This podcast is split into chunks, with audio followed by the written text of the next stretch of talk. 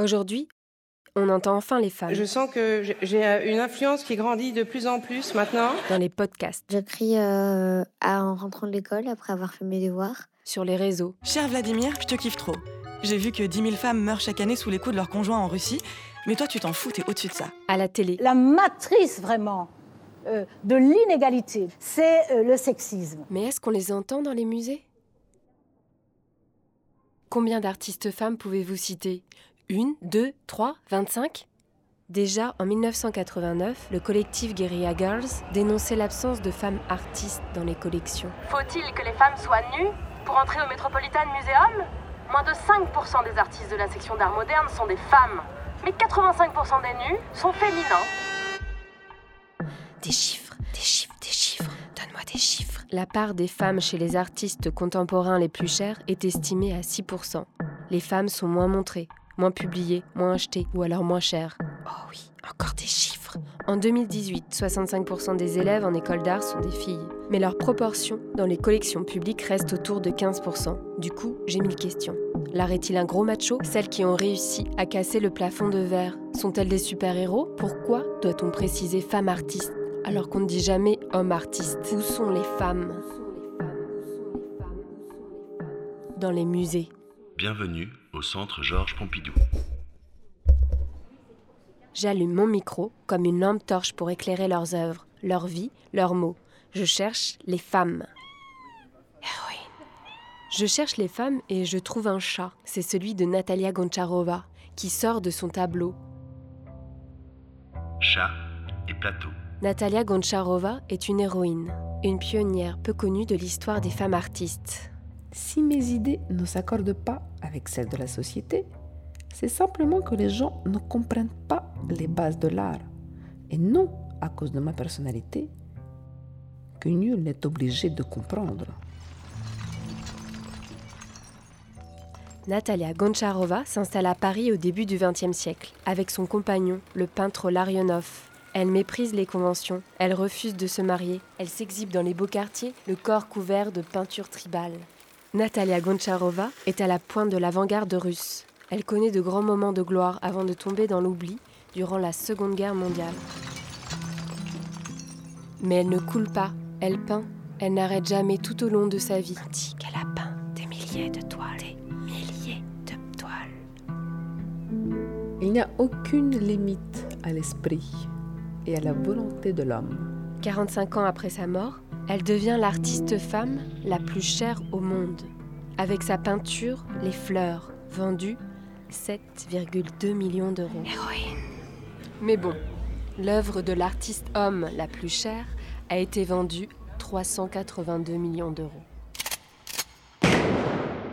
Je voulais le monde, et alors le monde appartenait aux hommes. Restons optimistes. Niki Saint-Phal ouvre une nouvelle voie. Elle devient la première artiste femme à atteindre une telle renommée de son vivant. J'ai décidé très tôt d'être une héroïne. Qui serais-je? Jeanne d'Arc? George Sand? Une sorte de Napoléon en jupon?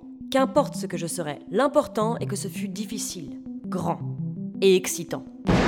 En 1961, elle tire à la carabine sur des poches de peinture. C'est une libération. Elle dénonce les inégalités hommes-femmes, avoir été violée, son mariage forcé, les rôles réducteurs des femmes. Je ferai les plus grandes sculptures de ma génération, les plus grandes et les plus puissantes comme celles des hommes. Elle réalise ses premières sculptures de femmes, dont la somptueuse Mariée Eva Maria. Plus de 2 mètres de hauteur et de dentelle blanche, attendrissante et monstrueuse.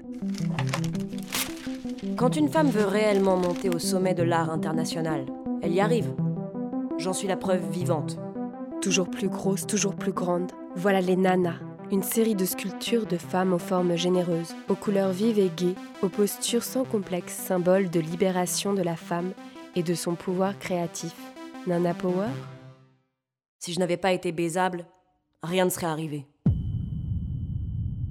Niki Saint-Phal est une héroïne, une exception dans le paysage masculin de l'art contemporain. Elle ne l'oubliera jamais. Annette Messager, de son côté, fait des pieds de nez au patriarcat et au grand art, en plaçant sa condition de femme au cœur de son travail. En tant que femme, je suis déjà une artiste dévaluée. Faisant partie d'une minorité, je suis attirée par les valeurs et les objets dits mineurs. De là sans doute mon goût pour l'art populaire, les proverbes, l'art brut, les sentences, les contes de fées, l'art du quotidien, les broderies. Elle trône au milieu de son installation. Les pics. Des centaines de tiges d'acier sur lesquelles sont empalées des créatures hybrides. Des peluches et poupées dépecées, artistes messagers dans un monde de brutes. Les minorités deviennent fortes quand elles se servent de leurs propres atouts sans essayer d'imiter ceux de la majorité. Tricot, peluche, roman photo, bout de tissu, crayons de couleur, images dévalorisées, trafiquées. Annette Messager a tout détourné pour explorer les révoltes des femmes, leurs peurs et leurs fantasmes. Cultivant l'ambiguïté, elle crée des personnages. Annette Messager, collectionneuse, truqueuse, amoureuse, femme pratique, colporteuse, bricoleuse. Ses vies imaginaires sont l'occasion de déjouer les préjugés et d'exposer les non-dits, interroger et décloisonner l'identité de la femme artiste. L'américaine Sadie Benning continue cette exploration, plonge dans l'introspection. Qu'y a-t-il à l'intérieur de moi? Sexualité, hantise, peur, désir. Qu'y a-t-il à l'intérieur de, moi Sadie Benning écrit cette phrase. Elle se filme avec sa caméra jouée Fisher Price. L'image tremble en noir et blanc, au plus près de soi, dans l'instabilité et l'inquiétude. Est-elle caméra, caméra ou jouée, jouée? Hétéro, hétéro, homo, homo? Qu'y a-t-il? À l'intérieur de moi. Dans les années 90, Sadie Benning se filme dans sa chambre d'adolescente. Journal intime en vidéo, recherche d'identité, honnêteté douloureuse, révélation, humour, désespoir. Qu'y a-t-il à l'intérieur de moi? Sadie Benning se rebelle contre l'école, la famille et les stéréotypes féminins. Elle défend une indépendance radicale, une identité sexuelle autodéterminée étoile noire de la vidéo contemporaine, égérie underground des lesbiennes. Elle dénonce la violence des images, comme dans son œuvre Ok, Haki. Sadie Benning est hors d'elle.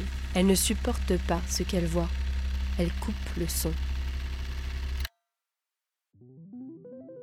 Les images à la télévision ou dans les films sont complètement fausses et sont construites pour divertir et oppresser à la fois.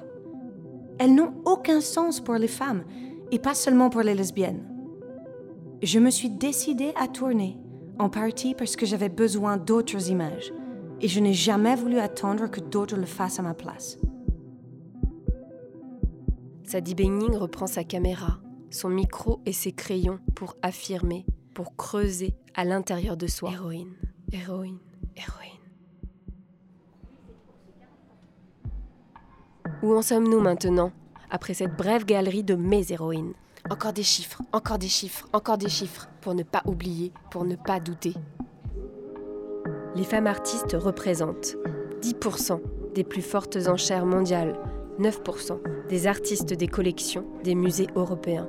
Comment se fait-il qu'aujourd'hui encore, il n'y ait pas plus de parité dans les collections publiques, dans les musées, dans les jurys, dans les comités de sélection? Faut-il rattraper des siècles de retard en inversant les chiffres? Et exposer désormais 70% de femmes et 30% d'hommes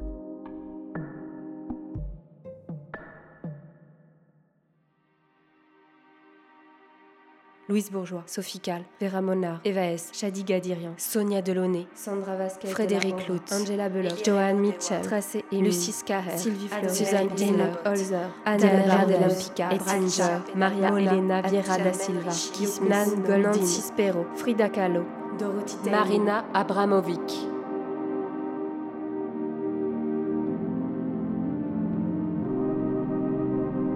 Héroïne, une création de Laure Châtrefou, librement inspirée des collections du Centre Georges Pompidou. Avec les voix de Laure Châtrefou, Chloé Assous-Plian, Samuel Hirsch, Tatiana Zelenina, Sabine Zovigian, Lou Siantard, Emma Breton. Réalisé par Samuel Hirsch. Muséum Fiction est un podcast Arte Radio, Centre Georges Pompidou.